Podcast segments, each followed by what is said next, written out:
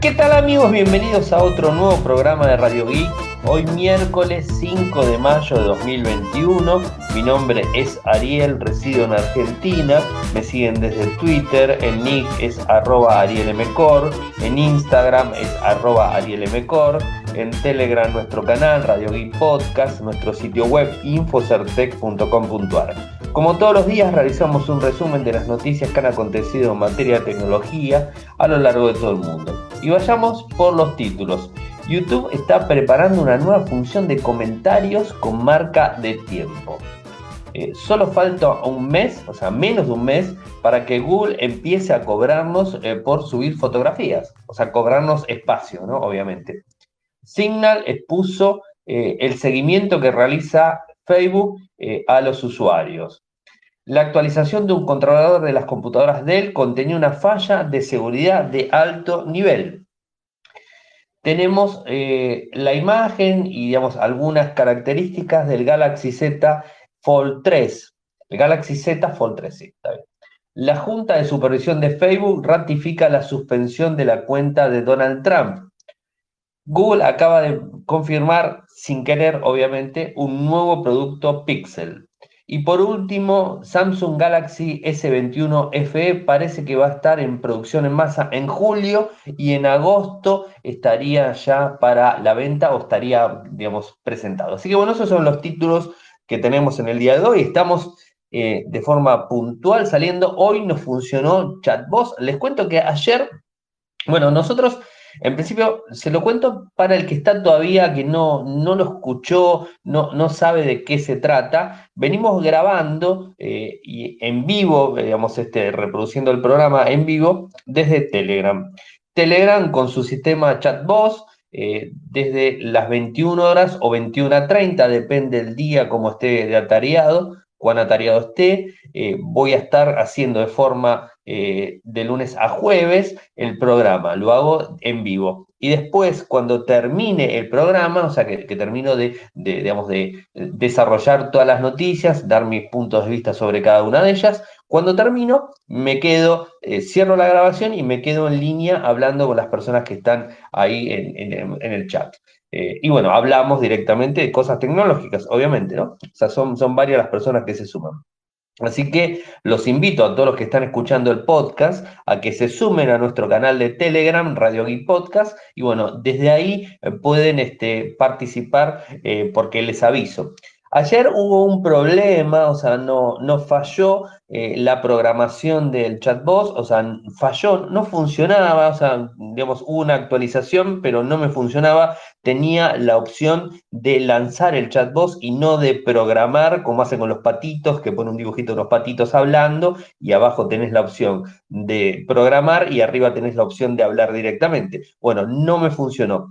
Cuando estaba, digamos, este, en, digamos, de tertulia con todas las personas que estaban en línea, se cortó, se cortó todo, o sea, me cortó absolutamente todo, me cortó el chat voz, me cortó, me sacó, me, apagó el micrófono, me hizo un desastre. Por suerte, la grabación estuvo ok, o sea, no tuve problemas con la grabación, la, pude levantar sin ningún tipo de problemas. Eh, fue una falla, obviamente. Y por lo que me doy cuenta, después de que se soluciona esa falla, que el sistema funcionaba sin ningún tipo de problemas, me fijo, o sea, a los 20 minutos de este corte abrupto, me fijo y tenía nuevamente la opción de programar el chat voz. O sea que evidentemente Telegram estuvo haciendo en el transcurso de ayer a la noche, eh, horario argentino 21 horas, 21 a 30, por ahí más o menos fue, fue 21 a 40, por ahí más o menos fue el corte. Eh, a ese horario, eh, Telegram estuvo haciendo algunos cambios y bueno, obviamente cortó nuestro programa, cortó nuestra transmisión y, digamos, este, habilitó nuevamente la programación de chatbots. Así que bueno, eso quería contarlo porque bueno, ayer los dejé a, muchos de los que estaban en vivo eh, hablando solos, se había cortado todo y, la verdad que tenía que darles una explicación, o sea que no, no fue cosa mía, sino que se cortó todo de Telegram. Pero bueno, avancemos con las noticias del día. YouTube está probando una nueva función de comentarios con marca de tiempo. Esto es muy similar a lo que tiene SoundCloud, eh, que permite eh, tener la posibilidad de ir avisando, o sea, tirando comentarios en la medida que vas escuchando, ¿no? En este caso, vendría a ser algo, eh, algo similar, en donde vas a ir mirando los videos y en la medida que esté puesto el comentario en el minuto 5 con 30 segundos, bueno, en ese lugar automáticamente te va a aparecer el comentario. Particularmente no sé cómo lo van a hacer, tampoco y, sinceramente no, no, le veo mucha, mucha utilidad, eh, pero quizás eh, está bueno como por ejemplo para decir, bueno, en el minuto 5 con 31 segundos dijiste tal cosa y te equivocaste. Bueno, lo marcas directamente ahí, te tenés que tomar el trabajo de marcar y poner el comentario en el minuto 5, 31 segundos como ejemplo, obviamente, ¿no? O sea, este, y poner el comentario en ese lugar. Eso es supuestamente lo que están haciendo. Eh, están probándolo en, una versión beta con un grupo reducido de personas. O sea, no está de forma final, o sea, no se encuentra, el comentario es normal para todo el mundo y bueno, todos pueden comentar sin ningún tipo de problemas, eh, siempre y cuando el generador que tiene el contenido permita comentarios, ¿no? Porque a veces este, eliminan la opción de poner comentarios. O sea, nosotros de Radio Geek nunca eliminamos la opción de poner comentarios, están siempre disponibles. Solo falta un mes o menos de un mes para un grave problema. Hoy justamente en el programa, que mañana voy a subir el video para que lo puedan ver, eh, de la columna diaria en, digamos, este, este, programa televisivo de atardecidos, en el cual tengo una columna de tecnología, eh, hablé de lo que se viene el primero de junio, más allá de mi cumpleaños. Ya lo sé, mi cumpleaños es una de las cosas que se viene, pero más allá de todo eso, Google como regalo de cumpleaños me va a brindar eh, este, una restricción eh, y esta restricción tiene que ver con empezar a cobrar por el espacio que consumimos de fotos y de correo electrónicos o también de espacio en G Drive. Nos va a empezar a consumir los gigas, los 15 gigas gratuitos que tenemos en la cuenta de Gmail, nos lo va a empezar a consumir eh, con las fotos que vamos subiendo a partir del 1 de mayo. Bueno, y hoy justamente en, el, en, la columna tecnológica este, estuve hablando de ese tema como para que las personas ya estén sabiendo que a, primer, a partir del primero, el primero de, junio las cosas van a cambiar, van a cambiar las reglas de juego. Eh, a ver, eh, en principio todos sabemos que hoy subimos una foto, un video, o, subimos una foto y un video a Google Fotos y no consume espacio, porque Google nos lo regaló durante muchos años y ahora nos lo quiere cobrar. O sea, ¿qué sucede? Bueno, es muy simple. Tenemos 15 GB de almacenamiento gratuitos en Gmail para cualquier cuenta. Ese, ese almacenamiento está compartido con G Drive con eh, Google Fotos, eh, con Gmail. O sea, está compartido con las tres opciones importantes. Si tenés más de, 15 gigas, obviamente estás complicado porque superaste el espacio gratuito y seguramente estás pagando una opción para poder utilizarlo. Si, no tenés 15 gigas, si tenés, no sé, 3 o 4 gigas y después tenés todas las fotos de forma gratuita subida a la plataforma y tenés toda tu galería de fotos por el backup que se hace en el teléfono, bueno, estás sin problemas, porque a partir del primero de junio te va a empezar a, subir los, los gigas en relación a lo que vas subiendo. Tenés dos opciones. Primera opción, migras el, backup de fotos a otro servicio, que la gran mayoría de los buenos y conocidos son todos de pago, así que no, no tenés una función una opción gratuita directamente potable, digamos, este, conocida que pueda subir las fotos, excepto Telegram, que podemos subir fotos y hacer backup de fotos en Telegram, pero no es un sistema de galerías como lo hace, como lo hace este, Google Fotos, o sea, no, no es lo mismo. Eh, entonces vas a tener que empezar a pagar. Y los, los abonos empiezan de 2 dólares por mes o 1,99 euros por mes. Eh, esto sería por 100 gigas. Ese es el abono que estoy pagando yo. O sea, y al año, en vez de cobrarte 12, 12 meses, o sea, 12 dólares, te cobran 10.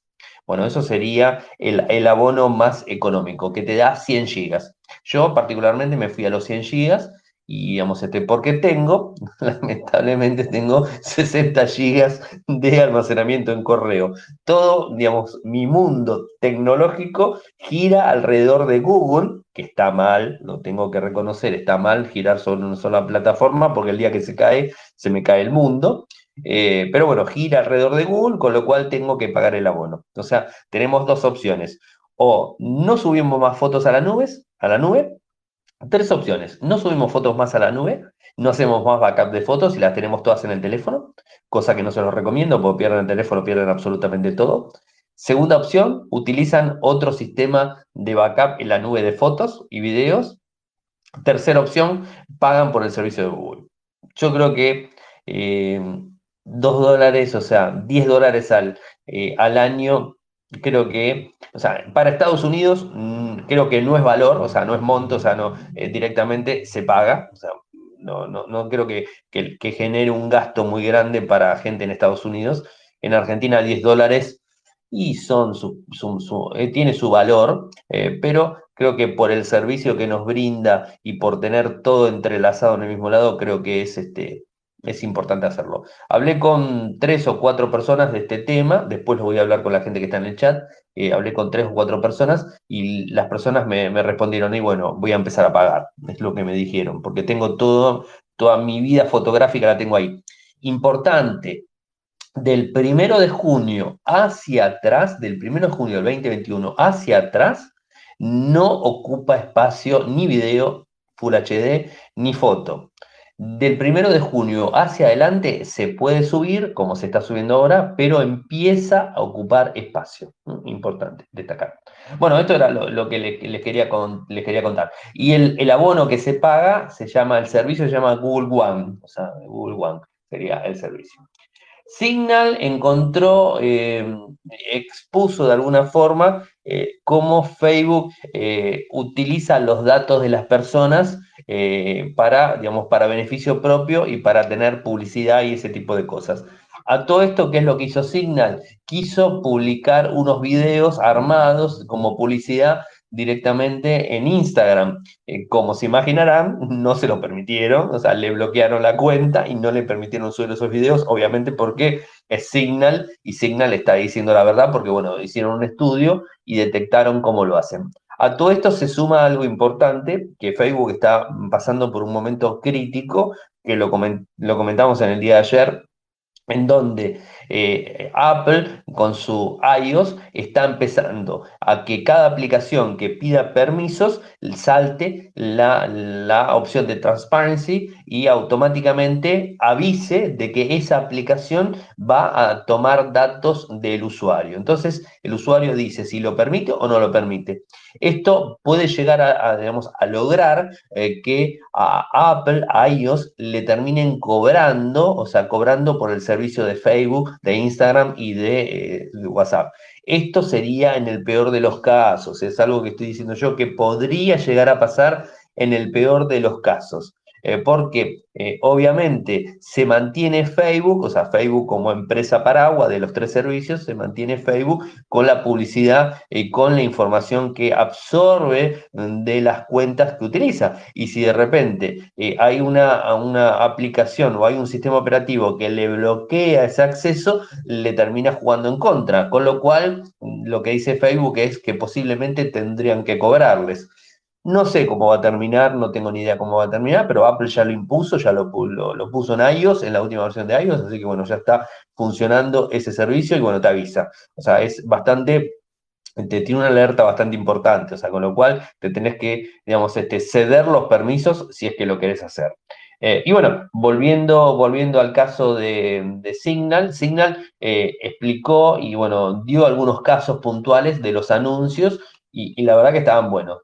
Eh, por ejemplo, miren, eh, un texto. Recibiste este anuncio porque eres eh, un barista gótico y estás soltero. Este anuncio utilizó su ubicación para indicar que se encuentra en el Clinton Hill y eres vegano o intolerante a la lactosa. Y realmente estás sintiendo ese yoga últimamente.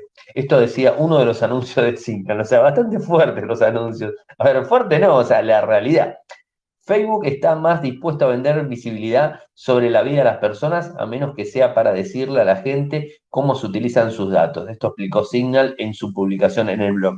Les voy a pasar la publicación del blog de Signal para que puedan acceder y este, ver todo lo que habló y ahí este, están las publicidades, está todo para que puedan acceder a la misma. Bueno, interesante, ¿no? O sea, duro estuvo con, con ellos. Y por otro lado tenemos un problema con las computadoras Dell, eh, que parece ser que un controlador contenía una falla de seguridad de alto nivel. Pero tranquilidad, porque tengo que decirles que la falla de alto nivel que tenía era únicamente explotable si estaba sentado frente a la computadora. O sea, si no estaba sentado frente a la computadora de forma remota, no se podía explotar. Así que bueno, más tranquilidad, obviamente. Em, recibe una actualización, obviamente esto ya está. Eh, em, el, problema potencial de afectar a cientos de millones de usuarios, según eh, Sentinel Labs. Sin embargo, no todas las esperanzas están perdidas. Si tienes una computadora de él, ya se puede descargar la solución. O sea, está el link, les voy a pasar el enlace para que lo vean. El problema de seguridad afecta a las PCs de juegos Alienware, las computadoras portátiles y las PC Dell. El archivo en cuestión problemático es DB eh, útil, o sea, DB útil, que permite que terceros malintencionados obtengan un nivel de acceso a su PC o contribuyan a un ataque de negación de servicio. Pero como les dije, tienen que estar sentados en la computadora, así que es bastante complicado eh, que no nos demos cuenta. Les paso la fuente de Dell con el parche que tienen que instalar y bueno, solucionado el problema, o sea, tampoco es tan grave la situación. El diseño del Galaxy Z Fold 3 bueno, se, está viendo, se está hablando y bueno, se está comunicando mucho sobre, sobre este tema. Eh, se habló también de los, de, vuelta sale a la palestra los rumores del Note 21, por qué no se fabrica, por el tema de los micro, microprocesadores, por el tema de la competencia también con los plegables y ese tipo de cosas. Y parece ser que alguien consiguió supuestos materiales de marketing para el Fold 3 y el Flip 3. Eh, y que comparten el diseño clave de ambos teléfonos el Fold 3 y el Flip 3, incluidos algunos detalles eh, sobre los teléfonos plegables. Uno de ellos se refería al Fold 3, que espera que sea, eh, que sea la primera eh, pantalla de Samsung con una cámara debajo de la pantalla misma. no hay imágenes en alta resolución del Fold 3, pero una filtración nos da una idea de cómo se vería la pantalla principal del equipo. bueno, eso sería un poco la historia. Los materiales filtrados mostraron que el Fold 3 sería el primer plegable con tecnología Under Displays o Camera, o sea, UDC, eh, como está en el tweet que les vamos a compartir. Eh, Samsung va a estar brindando la, conferencia de prensa en un package, o sea, en algún momento lo estará anunciando, así que estaremos atentos, obviamente, para poder contarles. Eh, no hay mucha más información, les voy a pasar el link para que puedan acceder y ver las imágenes filtradas y, nada más que eso. Y por otro lado, el que la tiene complicada es Donald Trump, eh, que ya sabemos que Twitter le bloqueó la cuenta de, él, eh, digamos, la cuenta que él utilizaba para hacer comunicados, se la bloqueó. Y la gente de Facebook hizo lo mismo, pero estaba, digamos, este, evaluando la posibilidad de que sea una, eh, un, bloqueo transitorio, o sea, que no sea un bloqueo, digamos, de forma total, o sea, que sea temporal. Bueno, la realidad que la Junta dijo que la, la suspensión es indefinida. La Junta ratificó la decisión de Facebook del 7 de enero del 2021 de restringir el acceso del entonces presidente Donald Trump para publicar contenido en su página de Facebook y en su cuenta de Instagram. Lo dijo la Junta en un comunicado. Em, la Junta había retrasado la decisión, pero bueno, ahora la tomó directamente. Eh, esto fue, ¿se acuerdan por el problema que hubo el 6 de enero en el Capitolio, que tomaron el Capitolio, bueno, ese tipo de cosas, las manifestaciones y un montón de eh, la incitación a la violencia, supuestamente, ese tipo de cosas? Bueno, por eso es así. La Junta está formada por 20 miembros, e incluyen periodistas, juristas y expertos en derechos humanos de todo el mundo. O sea que la decisión fue bastante buena. Y Twitter tomó la determinación el 8 de enero y, le suspendió la cuenta de forma indefinida. Así que bueno, serían los dos. Por otro lado, tenemos que eh, la gente de Google con los Pixel está confirmando, o sea, confirma sin querer, borra el tweet, pero el tweet quedó pegado, o sea, quedó una imagen del tweet, con lo cual este, ya está totalmente, eh, totalmente filtrado. No crean que es un Pixel, un smartphone, sino que tiene que ver con auriculares Pixel, o sea que bueno, que también tiene los Pixel Buds. Este, bueno, estos serían los mismos que supuestamente van a ser lanzados ahora en el Google I.O., o sea, del 2021, o sea que supuestamente serían así. Eh, estos serían los, los, Pixel Buds, eh, A, em, serían incluso más baratos que los anteriores, es más accesible. Al menos siempre fue esto con relación a los teléfonos, los que eran, ah, eran más económicos que los, los normales, ¿no? Veremos cuándo se lanzan, en la mitad de, a mitad de año seguramente, eh, pero bueno, se filtró hace unas semanas los Pixel Buds A, em, eh, y bueno, muestra el formato de los mismos, o sea, el diseño es muy similar a los Pixel Buds que conocemos, pero más económicos, funcionan con Android 6.0 en adelante.